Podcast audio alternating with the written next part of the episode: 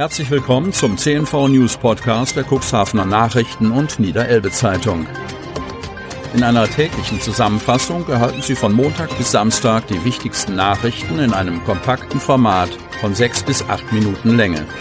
Am Mikrofon Dieter Büge. Zunächst folgt ein kurzer Werbebeitrag in eigener Sache.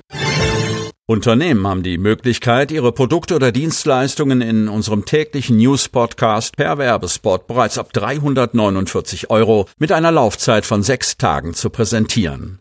Mehr Infos zu unserem Werbespot unter cnv-mediacompass.de slash podcast. Montag, 26. September 2022. Schatz schlummert in eigenen Reihen. Städtische Einrichtungen für Freizeit, Bildung und Kultur wollen mehr kooperieren und gemeinsam nach außen treten. Von Maren Rese-Winne. Cuxhaven. Es sollte nicht nur ein einzelner Aktionstag sein, sondern vielmehr den Blick auf ein Gesamtpaket lenken, das den Bürgerinnen und Bürgern dauerhaft zur Verfügung steht. Über was für einen Schatz sie da in den eigenen Reihen verfügten, sei ihnen selbst erst durch das Projekt Leuchttürme klar geworden, verrieten einige der beteiligten Stadtbeschäftigten zum Auftakt am Sonnabend. Gemeint ist die Vielfalt der Kultur-, Bildungs- und Freizeiteinrichtungen in der Regie der Stadt Cuxhaven. Viele von ihnen öffneten am Sonnabend bei freiem Eintritt ihre Türen. So kam es, dass sich diverse Interessierte bei ihrem Rundkurs mitunter an mehreren Stellen wieder begegneten.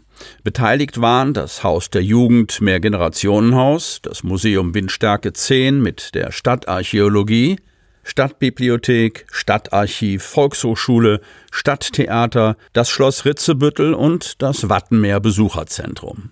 Ihnen wünschte Bürgermeisterin Christine Babachet zum Auftakt im Windstärke 10 viel Zulauf, nicht nur an diesem Tag. Die Resonanz fiel an den unterschiedlichen Orten wechselnd aus, vielleicht auch wegen der für viele Angebote vorher erbetenen Anmeldung. In den klassischen Schlechtwetterzielen Museum und Schloss Ritzebüttel stellte sich ein steter Besucherfluss ein. Während im Windstärke 10 offene Führungen und eine Rallye angeboten wurden, zog im Schloss die Drechslerin Evelyn Schirmacher die Blicke auf sich. Im Benutzersaal des Stadtarchivs lag ordentlich Material zum Stöbern bereit, das sich auch gut zum Nachschlagen bei den kniffligen Fragen des Bilderquiz eignete. Bei Führungen durch die Katakomben erklärte Mitarbeiter Lars Schmidt unter anderem den Weg eingehender Akten, die einmal als archivierungswürdig anerkannt, für immer aufbewahrt werden. Mit Stadtarchivar Dr. Friedhelm Gleis könnten die ersten Versuche unternommen werden, alte Handschriften zu entziffern. Ein Vorgeschmack auf einen entsprechenden VHS-Kurs unter seiner Leitung, der am 13. Oktober beginnt. Nur wenige Schritte weiter gab es im VHS-Gebäude Gelegenheit, Angebote auszuprobieren und mit Dozentinnen und Dozenten zu sprechen. Darinka Brauer vermittelte lebendig ihre Begeisterung für das Nähen. Inge Bühner versprach, Buch macht klug. Und Carmela Steinkampf nahm man sofort ihr Versprechen ab, dass Gedächtnistraining alles andere als dröge ist und dass mit Lachen und der Einigkeit von Körper und Seele alles leichter geht. Peter Nüssen stellte den Fotoclub vor, in dem sich an jedem ersten und dritten Donnerstag im Monat ab 18 Uhr alle Fotobegeisterten laut Peter Nüssen, wir sind kein Club alter Leute, in der VHS treffen und austauschen können, ohne jegliche Teilnahmegebühr. In der Stadtbibliothek trafen sich Quizfans und im Stadttheater konnte mit Aktiven der Döser Speldale hinter die Kulissen geschaut werden. Der Verkehrsverein Wanner beging das vierte Backfest dieses Jahres und hatte am Sonntag gut zu tun. Von Wiebke Kramp. Eine kurze Nacht für Ortsheimatpfleger Winfried Busch vom Verkehrsverein und seinem Assistenten Florian Drews. Alle zwei Stunden mussten sie Holz in den Backsteinofen nachlegen, um ihn auf richtig Temperatur zu bringen. Eingeheizt wurde der Ofen beim Heimatmuseum bereits am Sonnabendmittag, damit am Sonntagnachmittag zur besten Kaffeezeit frischer Butterkuchen angeboten werden konnte. Es war das vierte Backfest dieses Jahres beim mittlerweile 60 Jahre alten Verkehrsverein Wanner. Man musste immer nur der Nase nachgehen.